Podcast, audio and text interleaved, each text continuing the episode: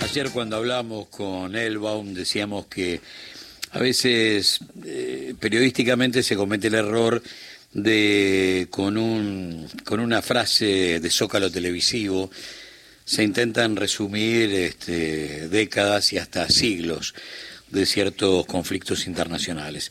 Y la verdad es que lo único que, que aporta esa última mirada, el último fotograma de una película muy larga, es más confusión que luz. Y es necesario parar la pelota, romper los tiempos los tiempos mediáticos, que siempre están apurados, que siempre requieren las cosas muy videoclip, muy corta, muy de TikTok. Y la verdad es que generamos algo que es efectista, pero vaya uno a saber si es efectivo, ¿no? Acá hay que saber demasiado para terminar de entender qué es lo que, qué es lo que sucede. Y no para eh, ponerse una u otra camiseta y frente a, un conflicto eh, empujados por obligación a ser parte de él y a elegir de qué lado estamos, que eh, por supuesto está a disposición de, de cualquiera, pero me parece que la prioridad es saber, como primera de todas las revoluciones. Después vemos para dónde salimos disparados. Bueno, acudimos a, a Mariela Cuadro, que es investigadora del CONICET, dirige la licenciatura de Relaciones Internacionales de la UNSAM y seguramente en esto nos puede dar una mano, una mano muy grande. Mariela, ¿cómo va? Buen día, gracias por atendernos.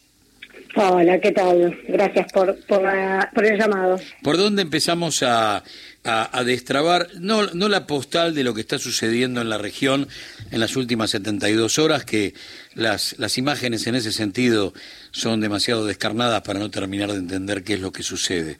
Pero sí hay que ir a- al, al porqué, que me interesa muchísimo en función de esa, esa única política que existe, como decía alguien, que es la política internacional para saber a dónde nos, nos terminamos posicionando. ¿Por dónde arrancamos, Mariela? Bueno, eh, es un posicionamiento político, ¿no? Por dónde arrancamos. Sí. Eh, siempre contar la historia supone, supone una posición política.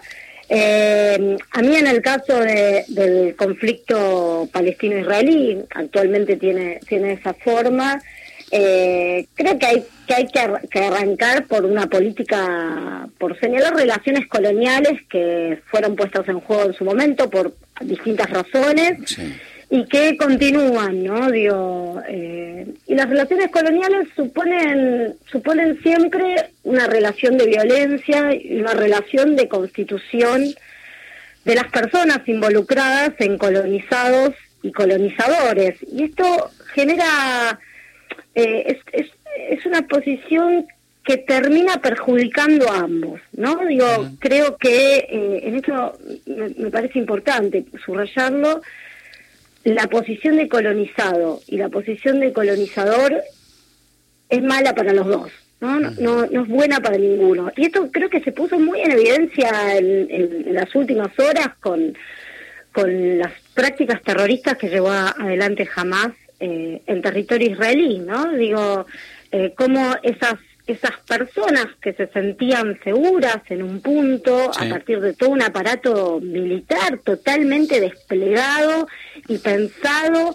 en torno a la amenaza a la supervivencia que, que en torno al cual se yergue y se sigue consolidando el, el Estado de Israel se vieron sorprendidas, todos nos vimos sorprendidos, sinceramente, eh, y, víctimas de una violencia que, bueno, como vos decías, ¿no? Las imágenes eh, son más que elocuentes y, y realmente, eh, bueno, a mí particularmente me generaron muchísima angustia eh, y son angustiantes porque porque son la muestra de, de una imposibilidad, ¿no? Lo que están lo que están poniendo ahí en evidencia es la imposibilidad, la imposibilidad de esta situación, de que esta situación quede así y la imposibilidad de solucionarlo de otra manera. Pareciera, pareciera que no están encontrando ni sectores políticos de Israel, algunos sectores políticos de Israel, ni algunos sectores políticos de Palestina,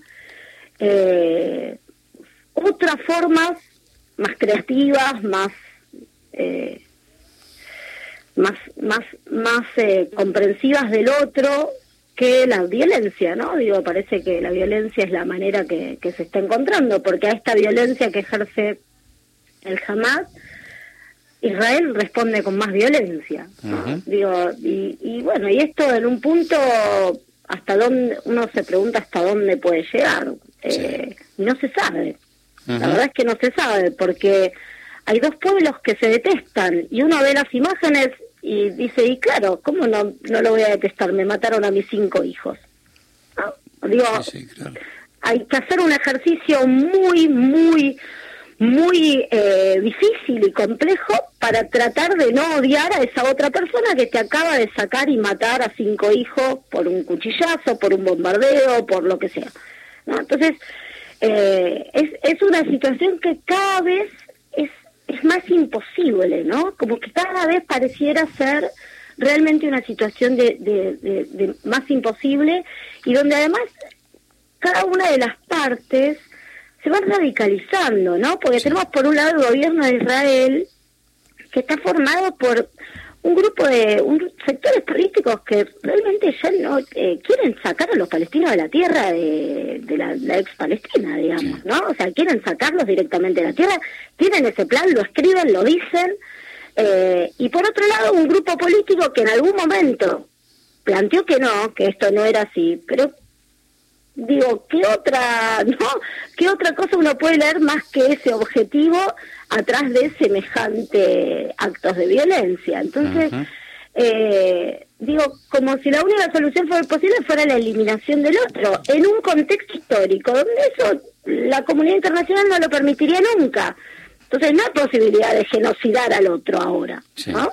Entonces, bueno, si no hay posibilidad de genocidar al otro, sí o sí tendría que haber o se tendría que poder armar algún tipo de solución política, pero no hay actores políticos dispuestos a una solución política, o los que están dispuestos a una solución política están completamente debilitados por, por, por, responsabilidad propia, ¿no? también, también señalar esto, ¿no? Eh, por, por incapacidad propia. Entonces, es, es una situación que realmente es, es, es muy imposible, ¿no? Como como situación y creo que eso es lo que genera la angustia, ¿no? Que, quería, quería preguntarte hasta dónde y en función del diagnóstico que estás que estás planteando, hasta dónde algunos estados son capaces de dar qué sé yo, algunos pasos inimaginables.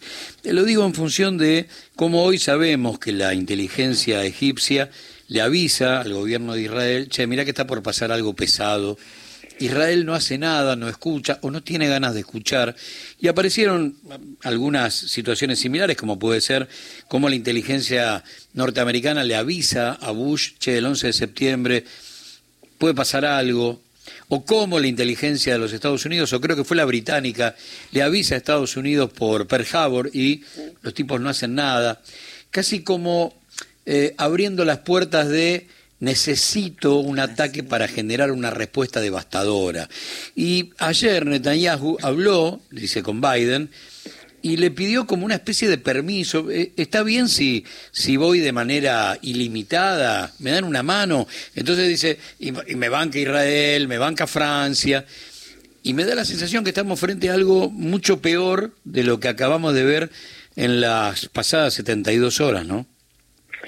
Sí, eh, a ver, acá hay dos lecturas posibles. Por supuesto, nosotros no vamos a saber nunca, ¿no? Es un poco lo que uno cree. Eh, eh, pero bueno, a ver, hay dos lecturas posibles. Una, una lectura posible que existen históricamente son fallas de inteligencia. Fallas existen, hay. El ser humano es una persona, es un, es un ser que falla, ¿no? Digo, todos nos equivocamos. Le puede suceder al estado más racional del mundo, más tecnológico del mundo y más poderoso del mundo. Esa es una posible lectura es que haya habido una falla, bueno, no habrán prestado atención por diversas razones, no sabemos cuáles, a la inteligencia egipcia. Eh, y otra posible razón es que pensar no, no al Estado de Israel, ¿no? Porque yo creo que, que acá que en la lectura de este conflicto lo que hay que empezar a hacer es a, a, desarmarlo un poco, ¿no? A identificar actores y sectores políticos con distintos intereses. Cuando uno habla del Estado de Israel o de Palestina, eh, de, las dos maneras, lo que se hace es homogeneizar eh, posicionamientos políticos y prácticas políticas que son sumamente heterogéneas, ¿no? Porque digo, no, no se puede hablar de la misma manera de sectores eh, israelíes que son sumamente progresistas, que, que están sumamente dispuestos a, a, firmar la paz con los palestinos, a entregar territorio para que los, los palestinos quieran puedan tener su estado, y estos otros sectores que forman parte del gobierno, del actual gobierno de, de Israel, ¿no? Digo, no se puede confundir a la población con, con los gobiernos, eso nosotros lo sabemos bien, ¿no?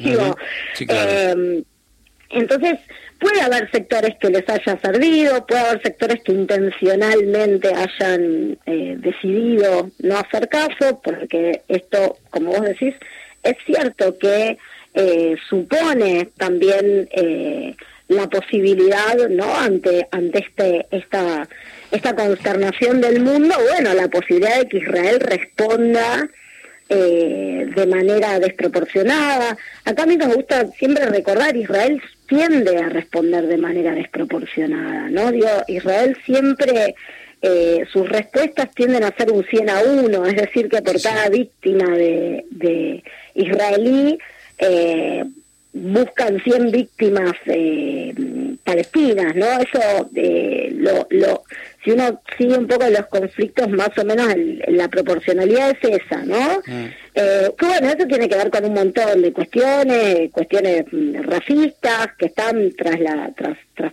varios sectores de, de la política israelí.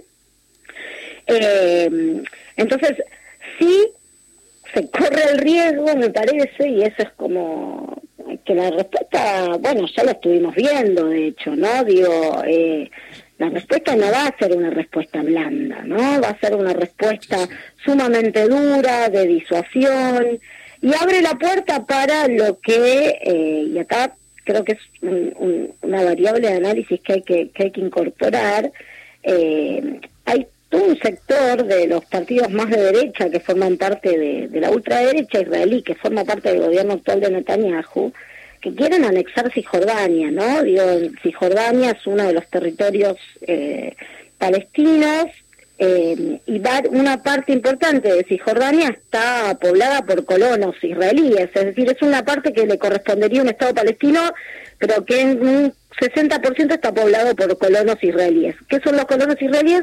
Son personas que consideran que esa parte es territorio israelí, entonces van, se asientan y son defendidos por el ejército israelí en tanto y en cuanto son judíos, entonces, por supuesto, el ejército de defensa los defiende a ellos. Eh, hay todo un sector que quiere anexar eso, ¿no? Esa, esa, parte, de, esa parte de, lo que sería parte de un Estado palestino, que cada vez nos parece más lejos. Eh, y un poco lo que estaba en juego en este contexto eh, era la firma del reconocimiento de Israel por parte de Arabia Saudita, uno de los jugadores más importantes de la región actualmente, si no el más. Eh, y Arabia Saudita, sin demasiada preocupación, la verdad, por el conflicto palestino-israelí y por la causa palestina, pero bueno, tenía que pedir algo a cambio, tenía que pedir alguna concesión. Una de las cosas que estaba pidiendo era, eh, digamos, el vaciamiento de Cisjordania, ¿no? Es decir, que Cisjordania sí quedara efectivamente para los palestinos, ¿no? Un poco mm. dándole también un espaldarazo a la organización que gobierna en Cisjordania, que es la OLP. Eh, el partido Fatah principalmente. Eh, bueno, esto iba en contra de estos sectores, ¿no? O sea, esto, esto iba en contra de, este, de esta idea de estos sectores. Hay textos escritos, hay documentos eh, de estos sectores que quieren que no, que Cisjordania sea eh, Israel, ¿no? Entonces, eh, también me parece que en eso le sirve, porque bueno, ahora el, el, el la, cualquier negociación de paz con Arabia Saudita, obviamente que por lo menos se le pone una pausa, se suspende, eh, y bueno, y ellos pueden seguir avanzando entonces en Cisjordania, ¿no? También con este marco de un apoyo a la comunidad internacional que se ve muy conmocionada por las imágenes. Eh, y bueno, digo, para mí una de las cuestiones eh, está claro en, por ejemplo, en cómo se posicionó Argentina, ¿no? y, los, distintos, bueno, repudiando y poniéndose completamente del lado de Israel, que está claro que es lógico debido a las imágenes y, la verdad que la acción de, de violenta de Hamas pero rompió con una suerte de equilibrio que tiende a sostener de, bueno, también pedir por el, la instauración del Estado palestino cuando suceden estas cosas, ¿no? O sea, directamente fue un repudio total y como el espaldarazo hacia, hacia Israel, que también, digo, me parece que ahí eh, es peligroso, ¿no? Porque, porque, porque ese espaldarazo puede implicar esto que vos señalabas, es decir, una carta blanca eh, para que un Estado eh, haga, un Estado muy poderoso, cometa mayores atrocidades contra un pueblo totalmente indefenso. ¿no? Entonces, eh, ahí también me parece que, que, bueno, nada, que, hay que tener, hay que ser muy cautelosos, ¿no? En, en este momento y esto desarmar, ¿no? Tratar de, de desarmar un poco eh, estos estos grandes palestinos israelíes. Yo te escuchaba vos decías, bueno, eh, o estás con unos o estás con otros, ¿no? Como esto de, tomar posicionamiento. Eh, y, tomar posicionamiento supone también no, no poder eh, identificar las distinciones al interior de cada uno de los campos.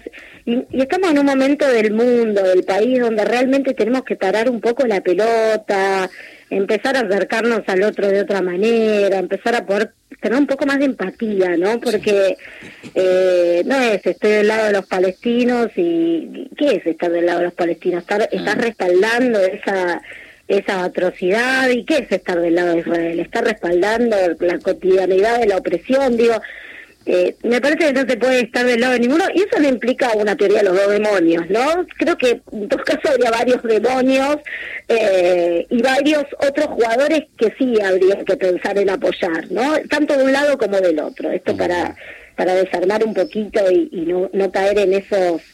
Eh, en esas lecturas tan maniqueas, eh, porque no es así en ningún lado del mundo, digamos, ¿no? no, funciona así. Mariela, muchas gracias por, por estos minutos de tu tiempo, por el análisis, y, y esto es eh, paso a paso y todos los días un poquito más de luz sobre algo que, como planteábamos en el arranque, aparece de forma muy binaria, este, buenos y malos y cosas por el estilo, y detrás hay una hay algo para contar que es, que es muy lejano, muy profundo y que es la única forma de poder entender el conflicto.